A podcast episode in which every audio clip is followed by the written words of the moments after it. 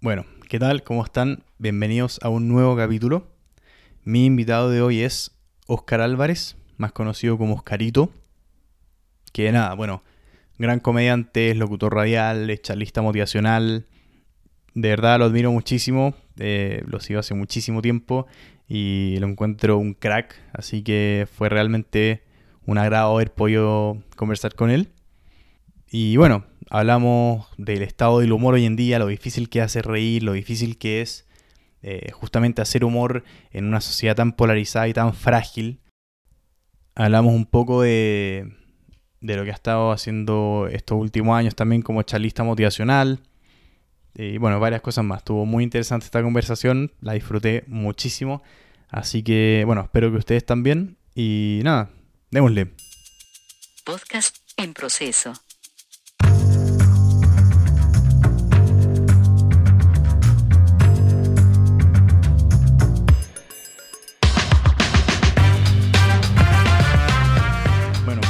Empezar eh, preguntándote como qué es que estás haciendo hoy día, qué te has dedicado el último tiempo. Eh, personalmente, o sea, desde que te fuiste de, de Pongámonos Serio y después de, de Mentirosa. me, que- me fueron, ¿Sí? porque me fueron, sí. Ah, Bueno, bueno. me fui. Y nada, después te vi un par de veces más en Mentiras Verdaderas otros programas, pero mm, como que desapareciste un poco de, de ese mundo. Sí. Bueno, yo de hace rato venía haciendo charlas motivacionales, Mm, entonces el, el mundo, si bien del humor yo participaba, pero no era un agente tan activo, o sea, yo presentaba a un, a un humorista, yo no era humorista, nunca tuve un show propio. Eh, y, y por eso, claro, como trabajábamos en dupla, entonces se, se entendió que yo también era, era, era comediante, pero yo siempre presenté a, a Ledo, entonces, eh, y claro, después viene eh, todo esto, lo de la radio, después me echan por necesidades de la empresa, y estuve ahí en Mentiras Verdaderas también trabajando en los Viernes sin Censura, donde yo contaba chistes, pero no necesariamente me, me- me transformaba como un, un humorista. Era parte de, porque se hacían gags y todo el tema. mm, Y claro, después desaparecí un poco de la televisión porque la televisión después mm, es un poco ingrata en el sentido de que te pide, pide tu tiempo, pero no, ta- no está eh, mentalizada en pagar tu tiempo. mm, Entonces, hay muy pocos programas que pagaban por, por la invitación. Entonces, cuando a mí ya me invitan, pero no me pagan, y siendo que a otros sí les pagan, entonces, obviamente no puedo estar regalando mi Claro. tiempo, no, no porque me esté haciendo el divo ni nada. Es parte de, de la, de la justicia que hay que Mm. tener dentro de, de todo. Y bueno, y, pero yo desde antes yo soy, yo soy coach, eh, yo también tengo curso de liderazgo, entonces por ahí, eh, más con el, eh, el humor, porque el humor no lo he dejado, empezamos a hacer charlas motivacionales con humor, donde gracias a Dios me ha ido muy bien, he tenido una respuesta pero increíble de parte de la empresa, y hoy en tiempo de pandemia también estamos haciendo eso, en, haciendo charlas también para empresas en tiempos de pandemia. Y bueno, desde, desde, que, entre comillas, salí de la televisión hasta ahora, me he dedicado a eso, a trabajar fuertemente lo que es eh, actitud positiva, trabajar ayudando a empresas que eh, necesiten por ahí por allá un aliento para que sus trabajadores puedan rendir un poco mejor y así, y así, así ha sido mi vida en realidad. mm. ¿Y cómo te metiste en eso? ¿Cómo, cómo te empezaste? el- O sea, el, vi tu charla TED que fue hace ya un par de años y todo. ¿Cómo, Claro. cómo te metiste en ese mundo? Bueno, en un principio eh, eh, yo estaba, yo participé en un programa que se llama Coliseo Romano. Sí. Y en Coliseo Romano ahí, eh, bueno, llega la fama, eh, llegan uno que otro contrato, pero eh, ahí se me acerca una productora de eventos donde ellos ya hacían charlas con otros personajes públicos. Entonces me, me, me invitaron a participar de ello y con el tiempo aprendí lo que tenía que aprender sobre cómo ofrecerlo, cómo, eh, cómo hacerlo, cómo, cómo construirlo. Y, eh, y de ahí en adelante empecé a tener una carrera paralela, porque en ese tiempo todavía eh, trabajaba con Edo, y hacía los shows humorísticos, o sea, presentaba a Edo en su show y después yo me iba a mis propias charlas.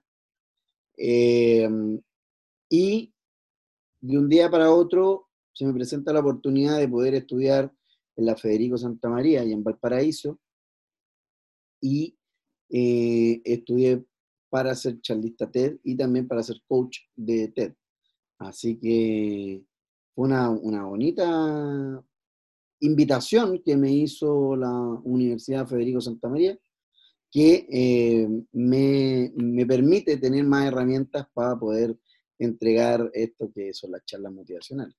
Mm. ¿Y cómo llegaste al, al esto de, de, Coliseo Romano, justamente? ¿Cómo se dio eso? Porque, eh, por lo que tengo entendido, lo que he visto en un par de entrevistas que diste, empezaste, mm, te metiste en lo que es la locución. Claro. Eh, y después, ¿cómo, ¿cómo pasó eso al, al, al, ámbito más humorístico? ¿O siempre estuviste más ligado a programas más de humor o qué sé yo? No, yo siempre estuve ligado a más de humor. O sea, para mí el contar un chiste o el contar una historia graciosa no es, no es ajeno. Mm, lo tengo como a flor de piel.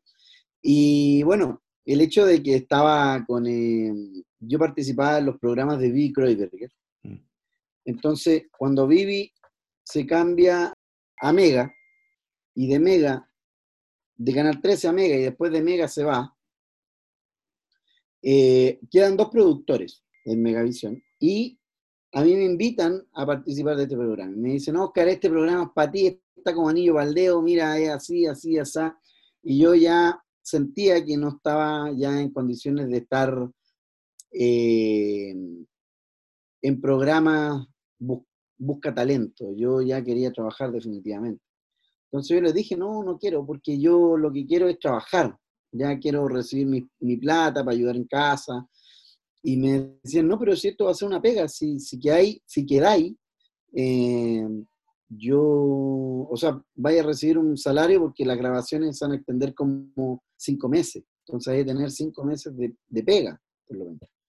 Yo le dije, chuta, pero es que igual me estáis diciendo incondicional si es que quedo. Po. dice, no, no, se vaya a quedar, hombre. Y me porfiaron tanto, yo no quería, pero me porfiaron tanto que al final dije, ya, ya, ya. Y hice el, el, el casting, y del casting se pasó a, a un proceso donde uno se tenía que pulir porque era como un reality, casi, casi como un reality.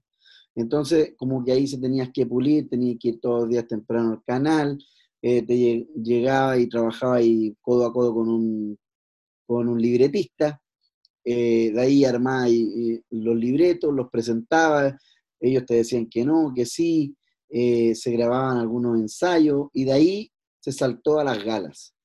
Y de las galas eh, eran siete, y de las siete galas yo participé en cinco directas, fui al repechaje en la sexta, y ya la séptima, obviamente, tenían que quedar los que, por una u otra razón, duraron durante toda la, la otra gala. Así que, pero eso me, así llegué a Coliseo Romano y eso también me ayudó mucho eh, porque era un programa que eh, yo estaba constantemente en pantalla y constantemente también se veía como este crecer artístico que cada uno tenía en el programa. Mm.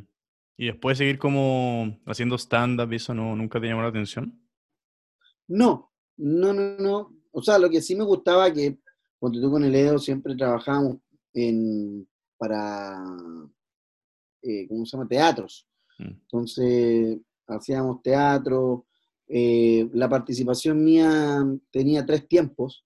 Cuando lo presentaba, después cuando aparecía a mitad de, de show, porque el, el, el peso principal y era del show de Ledo. Entonces yo entraba eh, a mitad, hacíamos un par de trucos, él hacía un par de trucos magia, yo lo apoyaba, entre medio con diálogo, obviamente gracioso, y después al final, donde también se, yo cerraba la participación de Ledo, obviamente como animador, y pedía el aplauso y todo eso.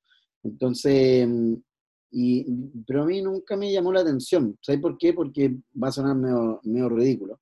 Yo igual me contrataron y a veces me contrataban como yo iba de mala, de mala, mala manera porque me decían, ya, ¿cuánto cobráis por, por hacer un, show de estándar? Y yo le decía, no, si yo no hago estándar. Y después me decían, ah, pero si no te hemos visto en la tele, ya, ¿cuánto queréis? No, si no es por plata la cuestión, si no me gusta hacerlo. Si quiere, yo le animo el, evento, si quiere, yo le hago otra cosa. No, si te quiero a ti, como ya, ¿cuánto cobráis? Entonces ellos me colocaban la cifra y a veces mm. eran cifras muy altas, que obviamente no les podía decir que no. Entonces, amarraba un par de chistes, hacía un libreto, como yo ya sabía hacer libreto, eh, amarraba un par de chistes, lo, un par de ideas, y así trataba de que un libreto me durara por lo menos 45 minutos. Y, bueno, y de ahí en adelante eh, no me gustaba mucho presentarme porque como yo me sabía los chistes, yo me aburría, era el primero que me aburría, porque yo me sabía los chistes. Entonces los contaba y como ya a, los 20 minutos yo ya estaba así como chato contando, oh, y, lo que le pasó a mi abuelita el otro día, no sabes nada. Entonces al final me, me, como que no me gustaba. Y encontré en la charla motivacional algo que era fresco, algo que era nuevo, algo que, podía, podía hablar y podía, si bien, entregar el mismo mensaje, pero eh, sí lo podía entregar eh, con lo que pasaba y con, y, con otra temática. Mm. Eh, el hecho de que nosotros llegáramos a una ciudad X y estuviera el, el, teatro de par a par y contáramos los chistes, jajaja, ja, hasta luego, chao, quizás, y se iba la gente. Igual teníamos como una rutina de ir a, a saludar, ¿cachai? Pero no era lo mismo. Entonces, para mí, el valor que tiene la charla el que yo puedo estar en medio de una charla y un tipo o una mujer levanta la mano y me dice, oye Oscar, ¿y cómo pasó esto? ¿Cómo llegó a esto este otro? O piden el micrófono y yo ahí les contesto y puedo, y puedo contestar una tontera que no la contesté en la charla anterior. ¿Cachai? Todo es nuevo. Mm. Y eso es lo que me gusta de la charla, eso es lo que me llama la atención de la charla. Y por eso me, me encanta hacer charlas. Porque aparte, yo tengo una experiencia de haber ido a charlas donde cuando cuando te dicen, ya, tenemos una charla, entonces, oh, qué lata. O sea, o mucho número, o mucha, mucho tecnicismo, o nos van a retar un sinfín de cosas.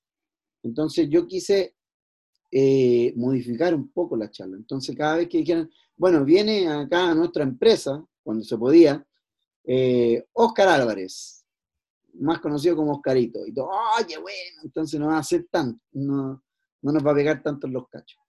Y lo otro es que, ponte tú, yo, yo eh, presencié eh, una, la charla de Nick Bujicic, un charlista motivacional internacional, que le falta, tiene una discapacidad muy notoria, que le faltan los brazos y las piernas, pero yo le, yo, la crítica que le hice en su minuto, no se la hice a él, porque no tuve la oportunidad de, de hablar con él, pero la crítica que yo hice y que dije no voy a ocuparla o no voy a caer en, lo mismo, es que primero es una charla muy larga, mm. dura aproximadamente dos horas. Eh, y lo otro, que tiene muy poquito humor. Yo sé que él no es comediante, pero para estar sentado eh, viendo una persona que le ha ganado la vida eh, y, hace lo que él hace con su limitación, que es mucho más que la que yo tengo, eh, claro, es para aplaudir. Mm. Pero si lo llamo a la práctica, es una cosa que no, no muchos aguantan, porque también el hecho de estar dos horas sentado en una silla que no es muy cómoda y más encima recibir una carga emocional fuerte, porque primero es impactante ver a Nick en vivo y en directo, cómo se, se traslada arriba de una mesa, saltando prácticamente eh, de un lado para otro, después su historia de vida, que hay episodios que son muy, muy chistosos, pero también hay, una gran mayoría que son muy tristes. Mm.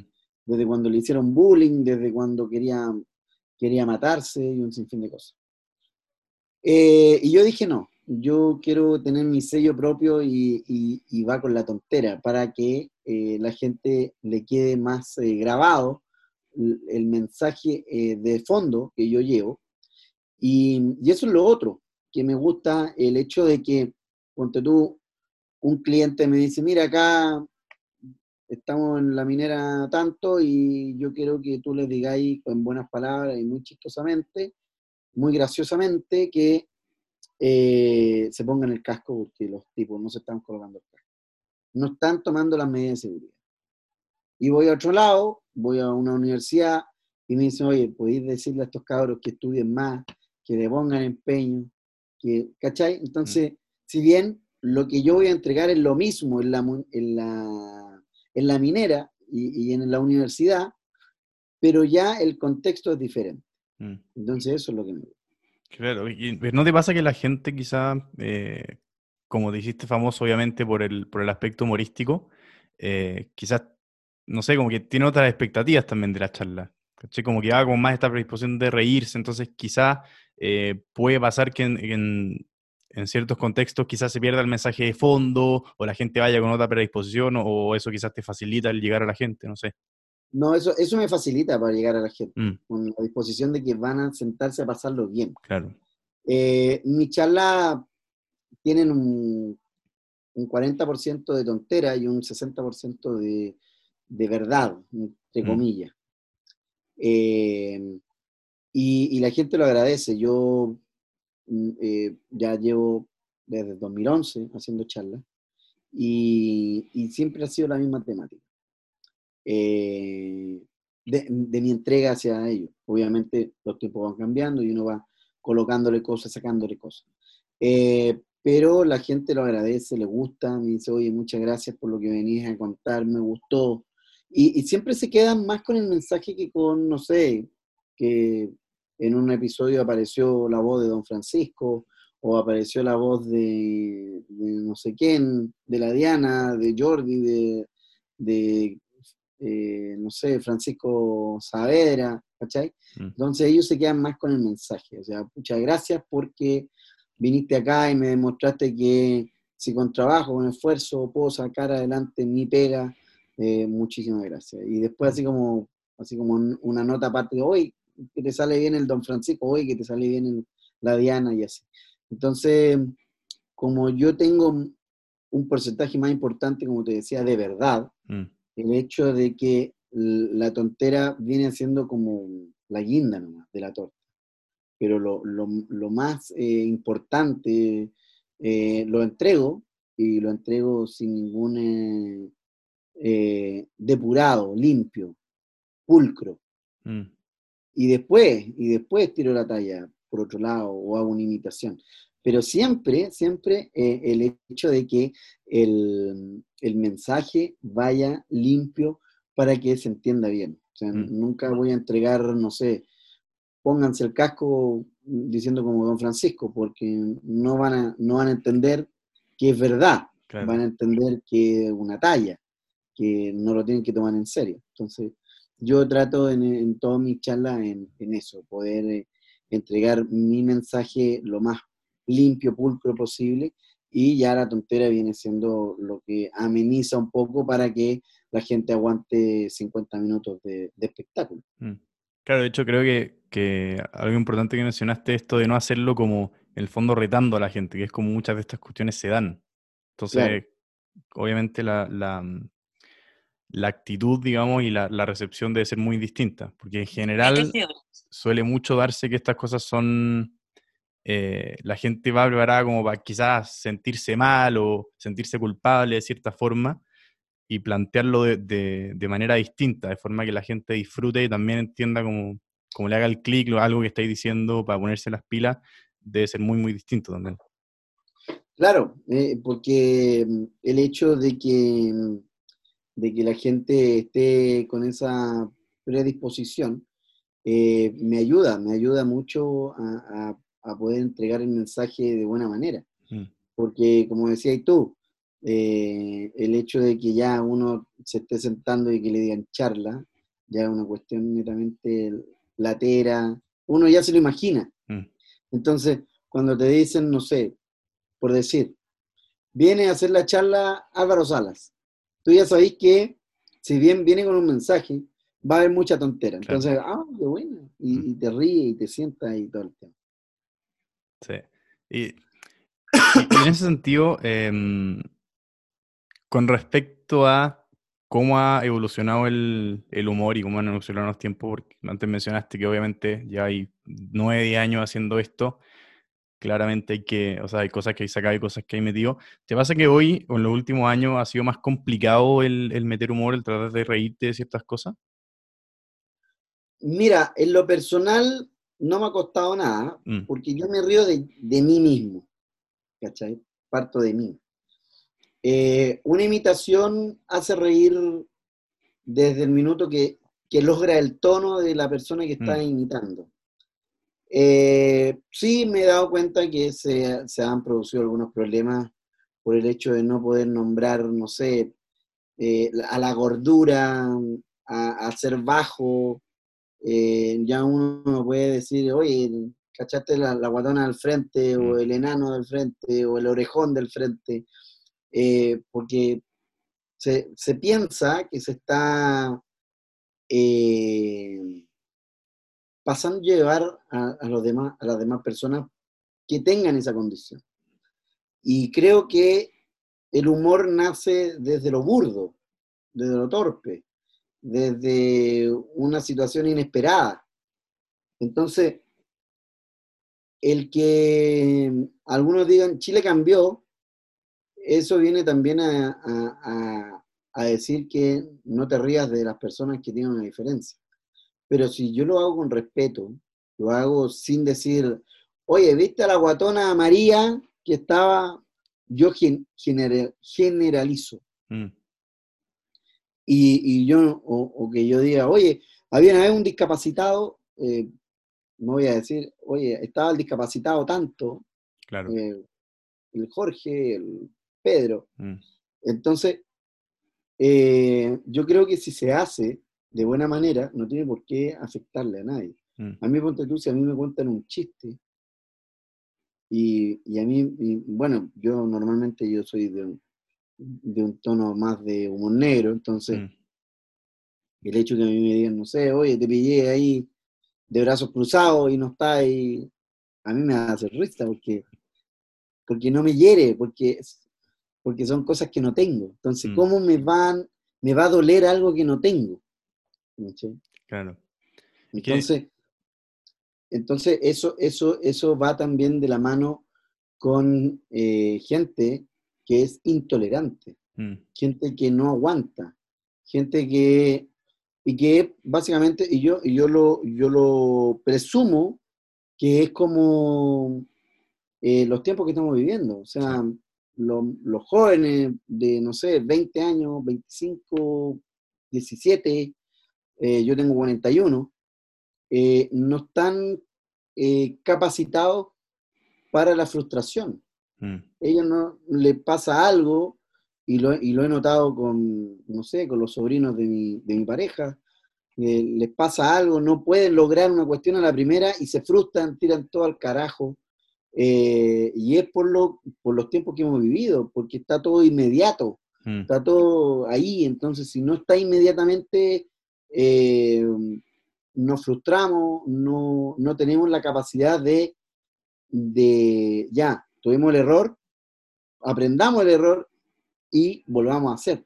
Eso ya no está en la cultura chilena, por lo menos en la juventud. Y eso, y eso es triste porque, porque al final de cuentas eh, eso va haciendo que la sociedad sea una sociedad más cerrada. O sea, me miraste feo y yo no, y no me, y no me di el tiempo de saber por qué me miraste feo. Mm, Solamente que yo te insulté porque me miraste feo. sí. Y yo no tenía idea que tú tenías, no sé, un problema en la córnea, o simplemente te entró a mugre al ojo y me miraste feo. Mm. Entonces, eh, eso, eso va de la mano con lo que hoy, hoy en día vivimos. O sea, si la conexión de internet está mala, ya se nos echó a perder el día. sí. Claro, si la pizza se demora más de 30 minutos, te reclamáis para que te la den gratis y todo eso. Sí. Exacto. ¿Y eso cómo, eso te ayuda a abordarlo de cierta forma o te dificulta quizás llegar a cuando vayas a hablar a universidades versus cuando vayas a hablar a un grupo de trabajadores, te dificulta en la llegada o en cómo reciben tu charla y cómo reciben tu mensaje? No, para nada. Lo que pasa es que, como yo lo digo, eh, en forma mm, eh, explícita, y lo digo, como te decía anteriormente, depurada y, y- y limpia, Mm, después viene la tontera. ¿Cachai? Entonces, no sé, si les digo a, lo- a los mineros, les digo, bueno, vengo acá para decirles que por una vez por todas ocupen las, eh, eh, ocupen todo lo que es de seguridad, el casco, el arnés, los zapatos de seguridad, ocúpenlo, porque la empresa es para ustedes, la, la empresa está eh, invirtiendo en ustedes y ustedes Mm. también inviertan en su propia seguridad, ni siquiera para la, para la empresa, ni Mm. siquiera, inviertan en su, en su propia eh, seguridad, ¿o no? Y yo llego y después digo, ¡jeje! Mira lo que le di, lo que le di, lo lea ¿cachai? Entonces, claro, les llegó el mensaje, pónganse la cuestión, pero después eh, llega Alexi y, y- o si no, yo de chico, de chico, me ponía el cajo, me entendí, para cuidarme caído, la pelota era dura en tu copilla, me entendí, ¿cachai? Entonces, ahí eh, le hace el clic.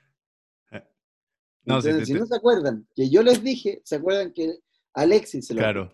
Sí, no, te, Pero te ya pregun- le- te se lo- preguntaba más, sorry, eh, te preguntaba más como en, en, en- en torno a los jóvenes, ¿cachai? En las universidades, porque justamente hoy día está este cortoplacismo de que todo ahora, cero tolerancia a la frustración y todo, ¿cachai? Entonces sí, creo por que ahí eso, por eso, por eso te da, te da, te Ah, da este ejemplo. Mm, Porque yo, mm, yo también hablo de, de eso. de- y, y- y yo cuento en mi historia de vida que el, el poder abrocharme un botón no fue de la noche a la mañana. Yo tuve meses aprendiendo a, a abrocharme un botón. Y eso fue como lo que hoy en día tiene, podría tener cualquier tipo o algún problema. mm, Mi botón es su problema. Y, Claro. y el botón era mi problema sí. y, y me, y me llevó mucho tiempo. Entonces ahí yo le hago la referencia con el tema de que tienen que ser un- unos tipos más pacientes, que tienen que eh, abordar sus problemas con sapiencia y no, y no con la calentura de, de la, inmediatez, no, no ser tan em, eh, de sangre caliente, sino que ver todo lo que está pasando, ver los alrededores y decir, ya, ok, esto me pasó por esto y esto, y no debo hacer esto, pero debo agregar esto otro. Y así poder seguir avanzando en la vida, porque si yo llego y quiero ser X eh, actividad en la vida y, y- y dentro de esa actividad no me sale una cuestión, ¿voy a tirar toda la borda? Claro. No. Es que de hecho, justamente creo que es por eso que el, el tema de, de que hoy eh, la gente esté mucho más quizás sensible, uno ya no se puede reír de muchas cosas porque se asocian inmediatamente a que lo estáis ridiculizando, que te estáis burlando, creo que justamente ese es el problema que genera, porque de lo que, de lo que he rescatado de tus charlas, de, de una nota que te hicieron a la Teletón en el 2015, creo, es que siempre eh, usaste el humor para poder lidiar con esas dificultades, justamente para poder enfrentar ese tipo de desafíos eh, y quizás superar etapas complicadas. Entonces, que hoy esté tan difícil eso, que hoy, que hoy esté todo tan a flor de piel y sea tan difícil hacer reír y reírnos de cosas eh, burdas, como dijiste, cosas cotidianas y de cosas que, que no son por, por ridiculizar ni por hacer sentir mal a nadie, sino que son justamente para poder lidiar con situaciones que son complicadas. Creo que ese es el mayor problema con el tema del humor que tenemos hoy día. Sí, pues, sí, pues. Lo que pasa es que yo, por ejemplo, a mí, no sé, y voy a volver con el, con el ejemplo de la, del, del botón. Mm, Eh, no podía, y mi terapeuta me dice, hacer otra vez, pum, si tenéis todo el día, dale, dale. mm, ¿cachai?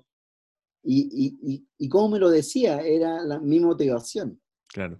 Entonces, claro, hoy por hoy, eh, si bien no podéis decir cosas porque aparece hasta la Asociación de Tortugas que no tomen eh, jugo con, con bombilla, Claro. eh, todos, todos se sienten agredidos. Mm, ¿cachai? sí. Entonces, por lo menos de mi parte, yo creo que es un error. Es un error el, no poder eh, destacarnos en positivo y también negativo. Porque, ponte tú, yo siempre he escuchado que uno le dice, oye, ¿sabes qué? Te quiero hacer una crítica. No, no, no. Cuando la crítica no yo aprendí que no era ni buena ni mala. La crítica es para, para poder mejorar tu actitud Mm, para poder mejorar lo que tú estás haciendo. Porque si yo te digo, oye, te puedo hacer una crítica, sabes que yo te he escuchado tocar el- la guitarra y te falta más, eh, no sé, tenés que soltar más los dedos. Mm. Y Yo sé que tú lo puedes lograr. No te estoy atacando, claro. estoy dando sí una falencia que a lo mejor no te estás dando cuenta. Pero no por eso, ya, ya, ¿sabes qué más? No te voy a tocar nunca más la guitarra. Y me voy. No, pues. Porque lo que yo quiero es que tú mejores. Mm, Si cuando nos critican, la, la crítica es para que uno mejore. Si no es porque, porque y todo el mundo se siente porque, ay, este gallo me está criticando, se sienten atacados. mm, Cuando lo único que queremos es que se mejoren, mejorir lo que estáis haciendo. mm. ¿Y eso Por por, eso- qué? Por qué eso existen. ¿Por qué se da? Porque nosotros como sociedad creemos que la sabemos todas. mm, como idiosincrasia. Creemos que la sabemos todas. O, o tú en algún minuto has conversado con un lote de gente y has saltado uno que ¿sabes qué? De este tema no voy a hablar porque no, no me Sí. siento capacitado. Todos meten la cuchara igual. mm, Y, y, y, y es- y es ponerle oreja a, a un paraeromicro. Hoy en, en ¿sabes qué? En Punta Arenas eh, está, está la cuestión, pero con, con el COVID, uh, no sabéis, rebrote, no rebrote. Pero pregúntale, ¿pero por qué el rebrote? Ah, no sé, pero el rebrote, el rebrote. Y, y no, no, no, no, y no andamos más allá, no, no, Mm. no hay gente que diga, ¿sabes qué? Me voy a documentar y después converso del tema. ¿Cachai? O, o simplemente, eh, no, lo que pasa es que el ministro de salud no sabe lo que hace. Mira, saca una, saca una comuna eh, del desconfinamiento, a otra la mete, a otra le da un poco más, a otro un poco menos, ¿cachai? Cuando él, eh, la persona no sabe cuáles son los estándares para que el ministro diga, sí, ¿sabe qué? La comuna de, de, de Lo Prado va a salir de cuarentena porque han cumplido esto. A lo mejor está erróneo, mm, están erróneos ambos, la municipalidad y el ministerio, pero son los cánones que ellos inventaron o que, o que vieron o que copiaron que resultaban en otros lados. po, claro. ¿cachai? Sí. Entonces, eso de que, y, y ese es como el deporte de nosotros los chilenos, el, el- el poder, ponte tú, criticar al resto Sí. Y, haciéndose sentir superior porque sabe un poco más. Ponte tú, yo siempre cuento ahora en mi charla que eh, es un deporte nacional y, por ejemplo, yo tengo un amigo que yo le tengo que dar una pura frase y decirle, oye, ¿sabes que ando con el celular con baja batería? Y me dice, ¡Chao! Yo te voy a contar por qué andáis con la batería tan baja. Lo que pasa es que tú ocupáis mal el celular, porque tú tienes que hacer esto, tienes que hacer este otro, porque tienes que cargarlo así, tienes que cargarlo así, ¿cachai? Y uno no- ni le pide explicaciones, po, pero se las da igual, ¿me entendí?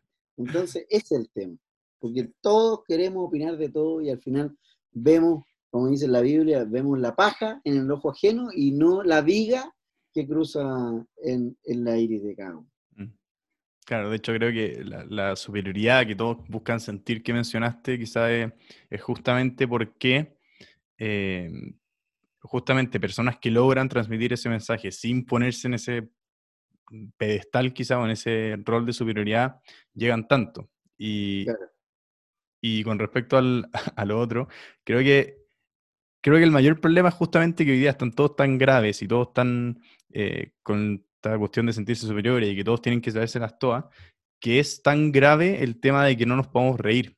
Porque hoy, ponte tú, programas como, voy a volver a lo que te mencioné al principio, un programa como Mentiras Verdaderas, como Los Viernes sin Censura, que eran, eran extraordinarios, o sea, imposible no cagarse la risa con ese tipo de programas, pero hoy día sería imposible hacerlo, ¿cachai? Entonces, eh, ¿y qué pasa con eso? Que hoy día justamente estando todo el día tan eh, peleando por todo lo que pasa y todo tan eh, polarizado y que todo esté tan como todo tan a flor de piel y que todo, todo el mundo esté comentando todo y peleándose en las redes sociales y todo, bueno, eso sería justamente mucho más llevadero si eh, nos pudiéramos reír y tuviéramos esos momentos de, relajarnos, decir, sabéis que ya, en este minuto me desconecto, me voy a reír, voy a pasarlo bien, pero ahora esos espacios también están cada vez más eh, tapados, cada vez más acotados y cada vez existen menos.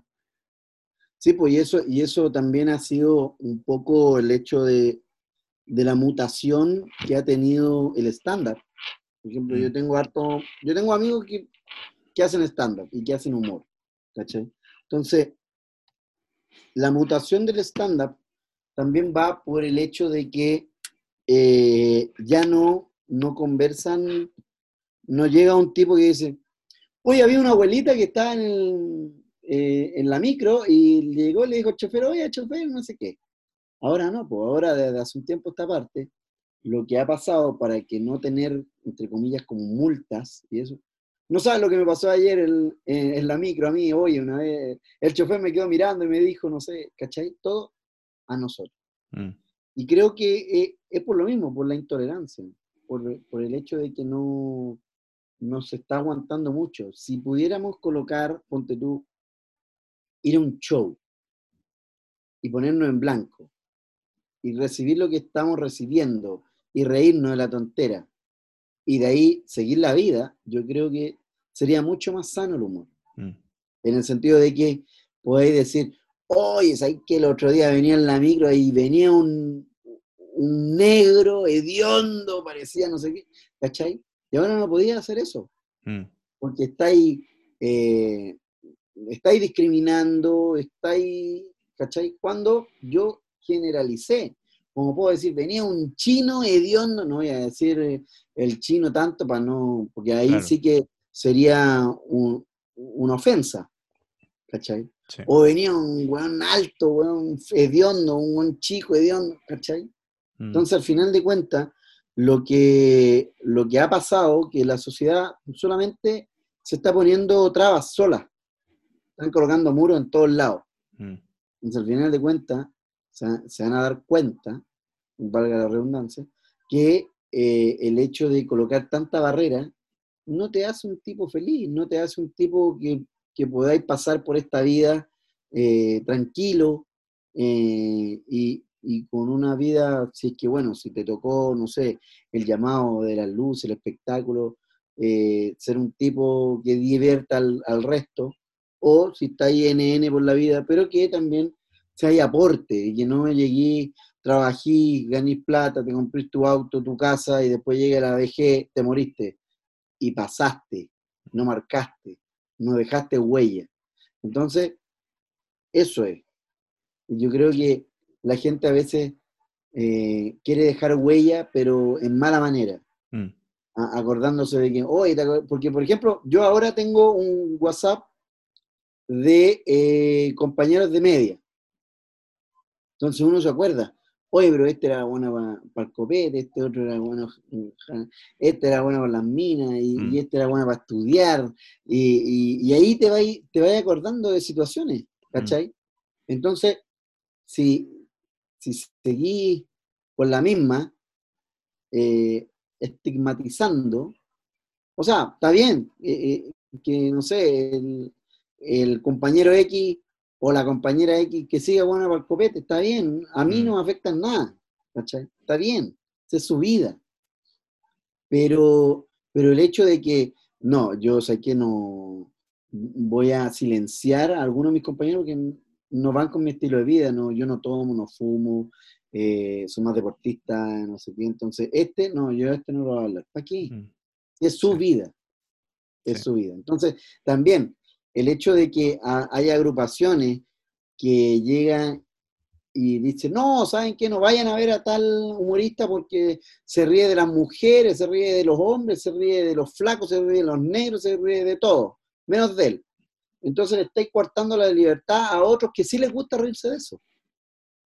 ¿sí? Mm. Entonces, hoy por hoy que pregonamos con, con el hecho de que estamos en democracia, que estamos libres, que no sé qué, hay asociaciones que lamentablemente caen en lo que no les gusta que le hagan, que es de restringir, Mm. de, de multar, de hacer pasar un rato desagradable a los demás, en fin, entonces al final de cuentas, tú decís, ¿quién está, quién está bien, quién está mal, quién está al medio? ¿Estoy yo mal porque quiero escuchar a un tipo que se ríe de, de lo que nos pasa como chilenos y como nos pasa como idiosincrasia? Mm. ¿cachai? Porque ahora no podéis contar ni un... eh, había una vez un, un brasileño, un chileno y un peruano, Mm. ¿cachai? Y ponte tú, el otro día, hablando de este tema, me escribió un tipo en el Instagram y me puso que yo debería haberme dado vergüenza un comentario que yo había hecho en mis redes sociales. Y que era que yo tenía una invitada y esa invitada me contó que ella estaba haciendo unas clases de, de idioma. Mm. Entonces, eh, y ella me contó como anécdota que ella dijo, ya, se abre las vacantes. Eh, como mil personas dijeron, ya, nosotros vamos al curso. Y armó eh, como, hizo como cuatro módulos para que cayeran las mil personas. De esas mil personas, cuando ella empezó a cobrar, bajaron a 500. Y de las 500, bajaron después, así como, como caída de avión, bajaron a 20 porque el resto no puede, porque prometió que iba a pagar, pero al final no pagó. Mm. Y, de- y de esos 20, quedaron debiendo 15. ¿Cachai? Entonces yo llegué y le dije, lo que pasa es que el chileno le gusta todo regalado. Ese fue el comentario. Entonces el tipo, que a mí me tiene que dar, dar vergüenza, porque yo recibí eh, regalado también por la Teletón, entonces, ¿cómo yo era, era posible que yo denostara al, al pueblo chileno con que le, gus- la- a todos les gustaba regalar? Y yo le dije, oye, si te cayó el poncho, sorry. Sorry, que te haya quedado a tu medida. Pero fue un comentario al voleo y que lo hice dentro de mi, mi metro cuadrado que era eh, el Instagram. Si no te gusta, cambiáis nomás. po. No Claro. me dejáis de seguir, listo, filo. Pero al tipo le dolió.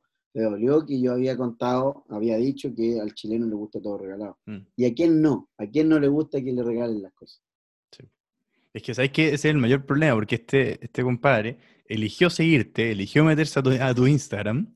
Claro, Tú, tú no, o sea, tú lo publicaste en tu Instagram para la, para la persona que lo vea nomás. Pero este gallo eligió meterse a tu Instagram, eligió verlo y aún así se siente ofendido, como si hubiese estado dirigido a él. Entonces eso es increíble. Es como ya la gente anda buscando dónde ofenderse, dónde tratar de, de cancelar o de funar al resto. Eh, entonces, Es claro, así eh, está, está fea la cosa, porque al final justamente lo que generáis es que es que gente como tú, que son figuras públicas y tratan de, en el fondo eh, hacer reír a la gente, que la gente lo pase bien y todo, tienen que andar caminando sobre huevo y midiendo, Claro. pero al milímetro toda, cada palabra que dicen, porque tenéis gente como esta al final- al final. exacto. Sí, pues, ¿cachai? Entonces, eh, eso, eso es la idiosincrasia que tenemos hoy por hoy como chilenos. Mm. ¿cachai? Que no aguantamos, que nos ofendemos por cualquier cosa. Porque si, mira, si yo, si yo hubiese tenido la mentalidad que se tiene hoy en día, eh, el Chile de hoy, eh, yo normal, yo lo más probable es que no estaría en este mundo ya.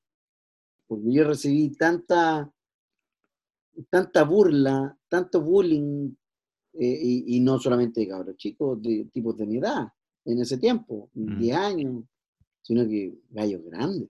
Entonces, entonces, ¿de qué estamos hablando?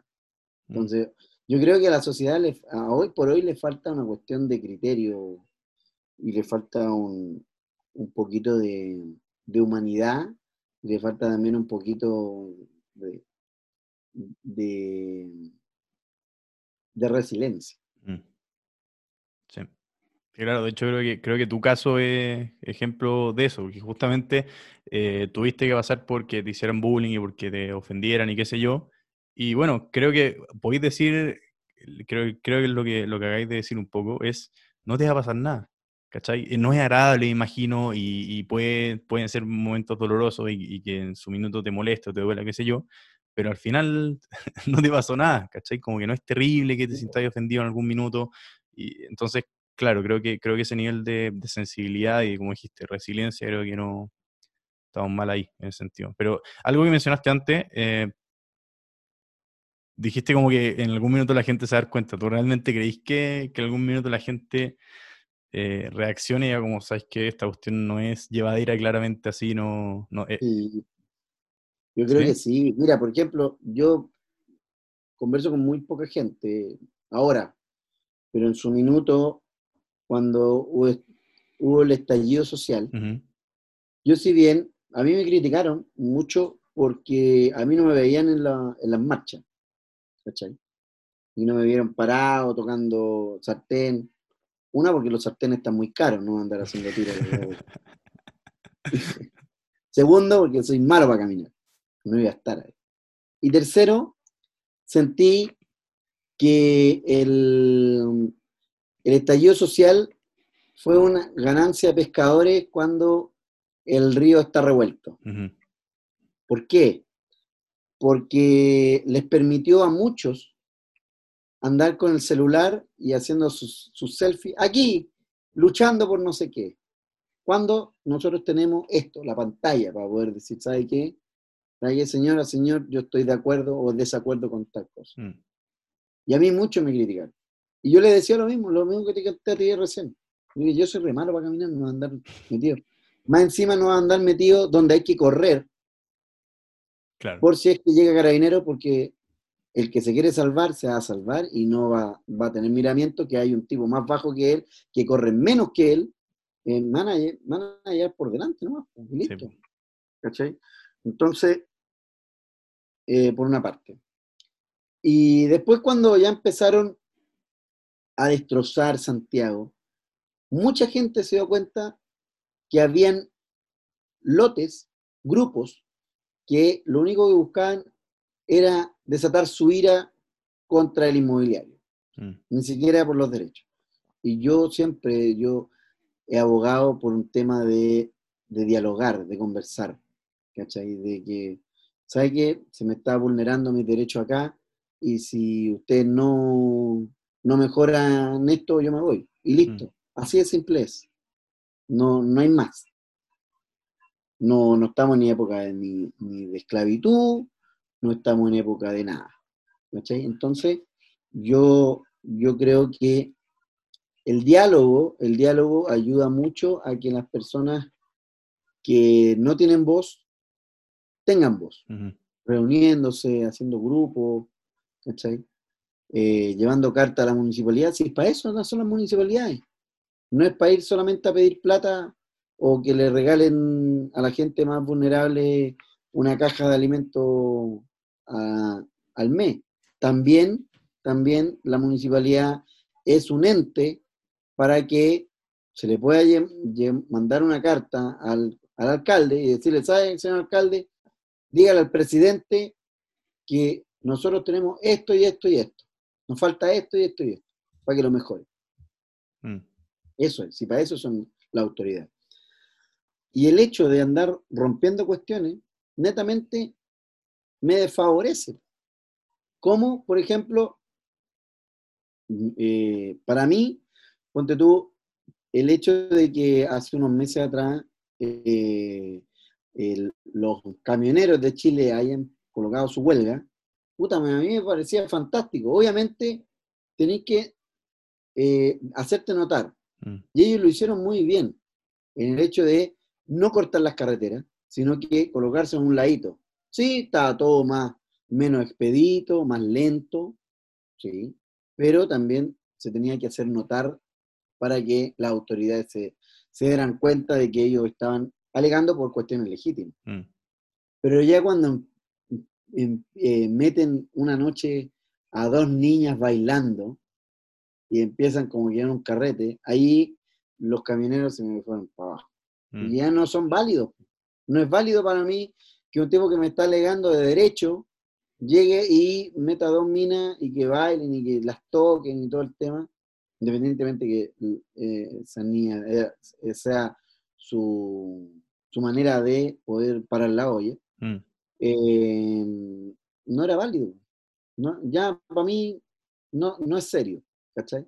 Sí. Entonces, entonces a, a eso voy, a que, a que podemos, podemos conversar, podemos llegar a acuerdos, obviamente, obviamente como, como sociedad, y no es solo aquí, en todos lados, los poderosos siempre van a, van a tratar de escabullirse, van a tratar de pagar menos para ganar más, eh, y, y el, y el pobre va a pagar más, va a ganar menos, pero si estos pobres nos unimos y, y decimos a las autoridades competentes, ¿sabe qué? Esto es lo que pasa en mi pega, esto es lo que pasa en mi, en, en mi metro cuadrado. Yo creo que en algún minuto se tiene que dar vuelta la tortilla. Como, como siempre, va, como dice mi papá, como siempre van a salir todos los cinturones del mismo cuero. Al final de cuentas tiene que eh, haber un cambio, pero ese cambio no hay que buscarlo por la violencia, no hay que buscarlo por, eh, por, a- por romper todo. No, para nada. Al contrario, eh, tenemos que ver los mecanismos, los cuales el hecho de poder eh, trabajar eh, para mejorar nuestra vida primero que todo y después para trabajar para eh, arreglar la vida de, los demás. Mm. Claro, que, además, creo que está, mm, eh, como, como lo mencionaste, como estos desquites de ira que terminan siendo estas cosas, o, o que la cuestión de los camioneros al final termina siendo un carrete, o ese tipo de situaciones, eh, Claro. finalmente podrían originarse de cierta manera en que hoy en día todo, absolutamente todo lo que pasa en cualquier situación, en todos los programas, eh, meten política, o te meten una campaña política. Bueno, ahora en, en Vamos Chilenos, que también fue muy criticado porque metieron la cuestión de, de la campaña de la, de la Constitución y qué sé yo. Entonces no, ya no están estos espacios de decir, ¿sabéis qué? Desconectemos un rato de esta cuestión. De hecho, en el Festival de Viña, ponte tú, eh, como todos los humoristas también, fue mu- todo muy, en general la comedia hoy día en todo el mundo, está muy, muy politizada, los gallos que hacen stand-up también, todo el rato de política, entonces ya no están estos espacios de decir, ¿sabéis qué? Paremos un poco, eh, podemos tener diferencias en tal o cual tema, pero podemos conversar, no todo tiene que ser, no todo tiene que tratarse de esto, tratarse de nuestras diferencias, y no todo tiene que apuntar a dónde no estamos de acuerdo, sino que podemos jugar un partido de fútbol tranquilo, sí, o ver un partido de fútbol, o escuchar a un gallo que hace stand-up, o cualquier cosa, sin necesariamente ser rivales todo el tiempo. Sí, eh, y, y eso pasa, eh, bueno, como, como comentabas tú, el hecho de que la gente, eh, los estandaperos que su- subieron al Festival de Viña el año, este año, Mm, eh, estuviera marcado mucho por el hecho de, mm, eh, de la política. Sí. Creo que para mí eso fue populismo, no fue humor. mm, El humor es cuando decís, oye, ¿sabéis lo que, cómo le dicen a Donald Trump? Le dicen el no sé cuánto. ¿Y por qué? ¿Por qué tanto? Ah, ja, ja, ja, ja. mm, Eso es humor. sí, Política es, oye, porque yo quiero que aprueben, porque nosotros somos el pueblo y estamos luchando por... Eso no claro. definitivamente. Y, y ponte tú, a mí, este año, eh, de todos los que subieron, ninguno, o sea, me hicieron reír a ratos, pero no constantemente, porque claro, metían el humor, eh, o sea, la política. Y yo creo que, en cierta medida, todo tiene su tiempo y todo tiene su lugar.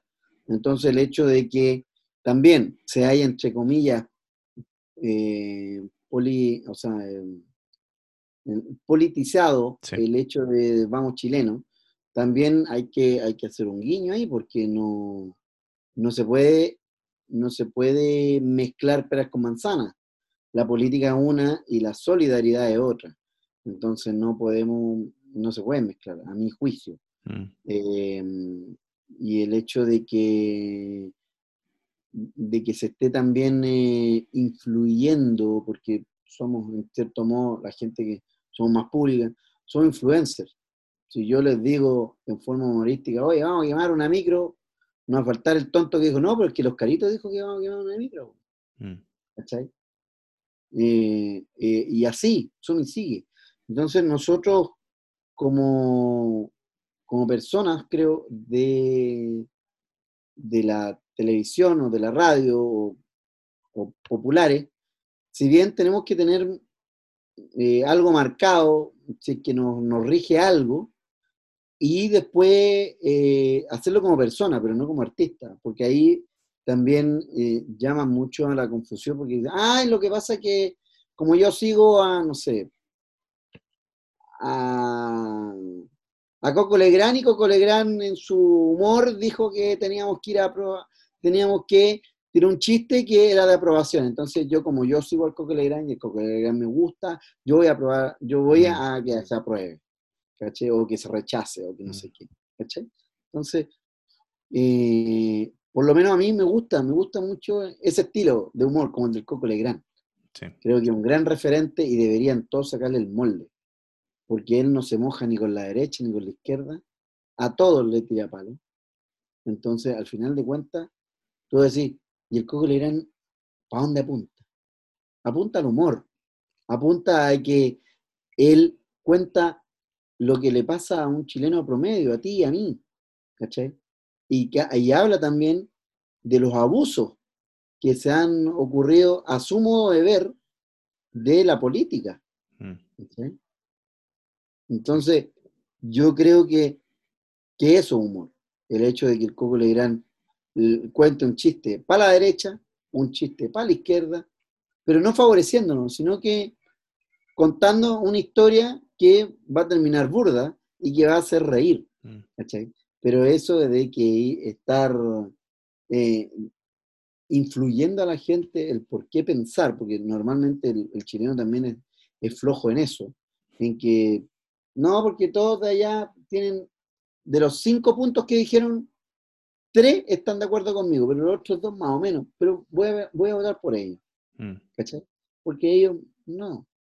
Yo creo que el hecho de estar con, eh, en tus cinco sentidos te da la opción de decir, mira, me representan hasta por ahí no esto. Los de acá me representan un poco más. Pero yo no soy ni de aquí ni de allá, yo, porque al final de cuentas los únicos que ganan son los demás arriba. Sí. Si vaya a votar, sale un tipo y va a tener un, un sueldo millonario y tú vas a tener que seguir alm almorzando donde mismo, no te va a llegar un bonito por haber mm, votado por él o por ella, no te va a llegar nada. No te va a mejorar del día de, de la noche a la mañana, no te van a, no te van a mejorar la, la, las condiciones de trabajo. Mm. Claro. Que también a, la, a, la, a, las figuras públicas siento que, que, esto quizás tú lo has vivido mucho más de cerca, pero que justamente se les, se les exige, como mencionaste en el caso de Coco Legrand, bueno, ¿para dónde apunta? Como que hoy día se les exige a las figuras públicas apuntar hacia algún lado. ¿Y por qué? ¿Cachai? ¿Por qué? O sea, podí, te puede gustar y ya y te puede gustar Alberto Plaza y podías escuchar a los dos, disfrutar la música de los dos sin tener, sin estar de acuerdo en todo lo que dicen ninguno de los dos, o podés estar de acuerdo con los dos, o da lo mismo, podés estar de acuerdo con uno y uno con el otro, pero podés disfrutar de su arte. Si al final, eh, los artistas, los comediantes, los, los, actores, todos, lo que, por lo que a ti te gustan, lo que a ti te, te brindan, lo que le aporta valor a tu vida es que te, te, dan, te hacen pasar un buen rato, te dan entretenimiento, te acompañan. Eh, entonces, ¿por qué? ¿Por qué hay que encasillarlos? ¿Por qué si escucháis a Alberto Plaza, ir de derecha, o si escucháis ya por ir de izquierda? Porque como es ese tipo de divisiones, siento que hoy día claro no solo están muy marcadas, sino que a los artistas, a, los, a, las figuras públicas, como tú también, se les exige. ¿Y por qué? Como eso es lo que yo realmente no entiendo. Exacto, porque nosotros entregamos otra cosa, una cuestión totalmente paralela, mm. una cuestión que está en, en, el medio y paralelo. Y claro. Mira, mira la contradicción que te digo. Porque, porque claro, yo, yo tengo una, una formación de locutor, yo soy locutor profesional. Mm. Y, y, me acostumbré a escuchar mus mucha música. Entonces, al final de cuentas, eh, a mí me gustan algunas canciones de Alberto Plaza, en lo personal, y hay muchas también canciones como, eh, de Quilapayún Mm, o canciones de, de Víctor Jara, que son bien bonitas, ¿cachai? Pero claro, cuando uno, cuando, como decías tú, nos exigen eh, estar de un lado o de otro, y es porque ellos normalmente están como camiseteados con eso.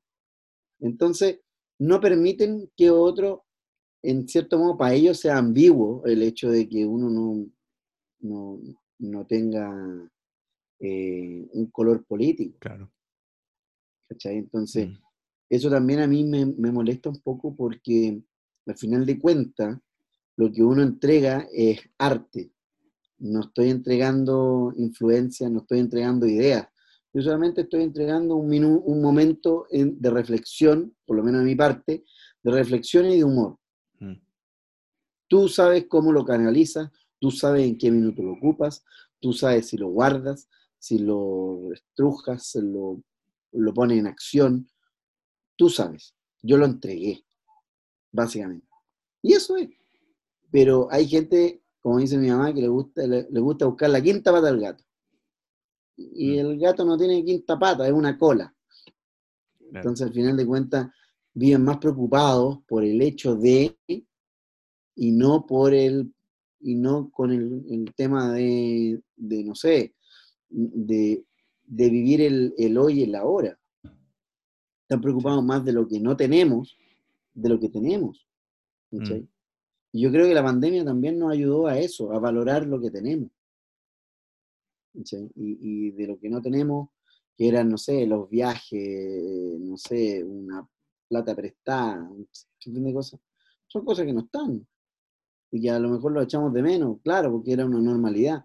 Y que estábamos acostumbrados a luchar por eso, pero tampoco ni lo, ni lo, ni lo disfrutábamos. Porque ponte tú, no es un caso bien, bien grande. Mi mamá con mi hermana están hace muchos años ya viajando juntas, tomando vacaciones juntas. Mm, Entonces mi mamá, cuando ponte tú, la el último viaje que hicieron fue a, a México, entonces iban por una semana y media. Entonces cuando llegaron, mi mamá dijo, uy, ¿a cuándo vamos a tener que volver? Y habían recién llegado a México. ¿Cachai? sí.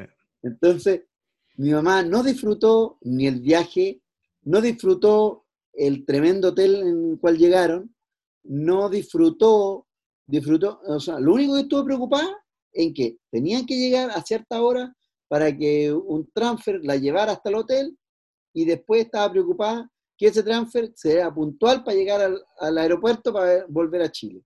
Mm. Entonces mi hermana le dijo, oye, llegamos recién, no te preocupes. Está, to- está todo, y si a, si a mí se me olvida, hay gente aquí que nos va a recordar, así que tú disfruta. Y es, y es lo mismo, y es lo mismo, es lo mismo que estamos, estamos viviendo hoy en día, nadie está disfrutando el ahora, el hoy.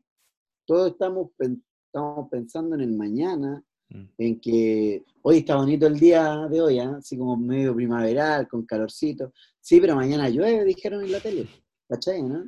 Entonces, todo siempre buscando lo malo. Y, y eso también no nos permite, no nos permite avanzar en la vida, no nos permite tener proyectos, y yo, yo te soy sincero, yo tengo proyectos, y va a sonar a lo mejor medio gracioso, pero yo tengo proyectos a corto plazo porque a largo plazo creo que son cuestiones que no, no se van a lograr. Y yo, y, y- y te lo- y te pongo otro ejemplo, yo tengo una prima que el año pasado, por en marzo, llegó y dijo, nos vamos, nos casamos con mi pololo. Ah, qué bueno, ¿cuándo? En marzo, 2020. No se casó. fecha. Buena fecha. ¿cachai? Bueno, igual nadie sabía lo que pasaba. Sí, obvio. Pero si tú te querés casar con una persona, tírate a dos o tres meses plazo. Pero Mm. no, no te tirís como hasta el próximo, porque uno no sabe lo que pasa. No sabés lo que te va a pasar en, 20 en 25 minutos más. Claro. Claro, y Yo- esa preocupación es la que no, no permite disfrutar el momento, finalmente. Exacto. Y yo, ponte tú, yo tengo. Y, y e- y eso yo lo aprendí duramente. Yo, ponte tú, yo me. yo me planifiqué a largo plazo. eh, mi hermana tuvo una hija y cuando llegó esa niña a la casa, oh, yo dije, voy a ser el partner de ella, yo voy a ser eh, el tío ideal, voy a ir a buscarla al colegio con globo, porque a mí no me gustaba el colegio, entonces como para que llegue y vea los globos y se olvide que está, estuvo en el colegio. Yo voy a hacer, puta, la voy a llenar de regalos, eh, el- la, butaca de mi auto al lado va a ser exclusiva para ella, le voy a mandar a, a bordar el nombre para que nadie se siente, ¿cachai? Y lamentablemente, a los dos meses de nacida, le llegó un virus y se murió. Entonces, ahí quedamos, yo quedé, yo quedé trunco. Porque yo dije, ¿qué hago con todo el amor que, le te- que tengo? Mm. ¿A quién se lo entrego ahora? Entonces, eso me dio también a entender, y agradezco también a Dios de la vida, que en esos dos meses yo la pude tomar, pude estar con ella, grabamos videos, hicimos locuciones con ella, yo inventaba entrevistas con ella y ella balbuceaba como guagua. Y al final de cuentas, yo agradezco esos dos meses porque para mí esos dos meses se transformaban como que hubiese sido años. Y ahí entendí que había que eh, valorar el hoy y el ahora. Y te dije yo recién, yo me proyectaba que la iba a ir a buscar al colegio, no alcanzó ni, ni a prekinder, no alcanzó ni a caminar, no alcanzó a decir ni mamá. ¿cachai? Entonces, yo con esa experiencia, yo aprendí de que la vida es hoy y ahora. Si yo quiero, después de esta entrevista, sentarme en el sillón y perder el tiempo, es problema mío y, me va a gustar. Si quiero salir y corro, lo voy a hacer y lo voy a disfrutar porque es lo que quiero. Y eso es lo que yo pregono a la gente. Y eso es lo que les digo en las charlas. Si ustedes quieren algo, luchen por eso y háganlo. No, y no se queden con que, ay, el próximo mes hago tal cosa. Si queréis comer y no estar en dieta, come. Obviamente cuídate, porque después, si comís demasiado, obviamente viene un sinfín de cuestiones que nadie quiere tenerla. Desde la diabetes hasta hi- hipertensión. Pero si eres feliz comiendo de a poquitos y, y estando en casa, hazlo. Si eres un trabajólico y querías estar toda la vida sentado detrás del computador, hágalo, hágalo. Porque la vida es hoy y ahora. ¿sí? Mm. Mm, Tremendo. Creo que, creo que eso es un buen mensaje para terminarlo. Así que, mm, nada, de verdad agradecerte, lo pasé muy, muy bien. eh, Bueno, muy interesante, muy agradable la conversación, así que nada, darte, darte las gracias por venir nuevamente y eso, tremendo capítulo, así que muchas gracias. no, gracias a ti. Que estés muy bien y bueno, que sigas los éxitos y que sigas haciendo lo que te gusta, que es lo más importante. Gracias. De verdad, muchísimas gracias y un gustazo hablar contigo, Oscar. Igual, pues, compadre, que Chao, chao. Chao, chao. Y bueno, ese fue el capítulo de hoy. Estuvo muy entretenido, muy inspirador también. Y nada, ojalá lo hayan disfrutado. Eh, sigan a los caritos en redes sociales. Oscar el Único se llama en Instagram. Eh, hace algunas entrevistas, sube cosas bien choras ahí, así que mm, vayan a seguirlo. Y bueno, eso. Otro éxito más y hasta la próxima semana.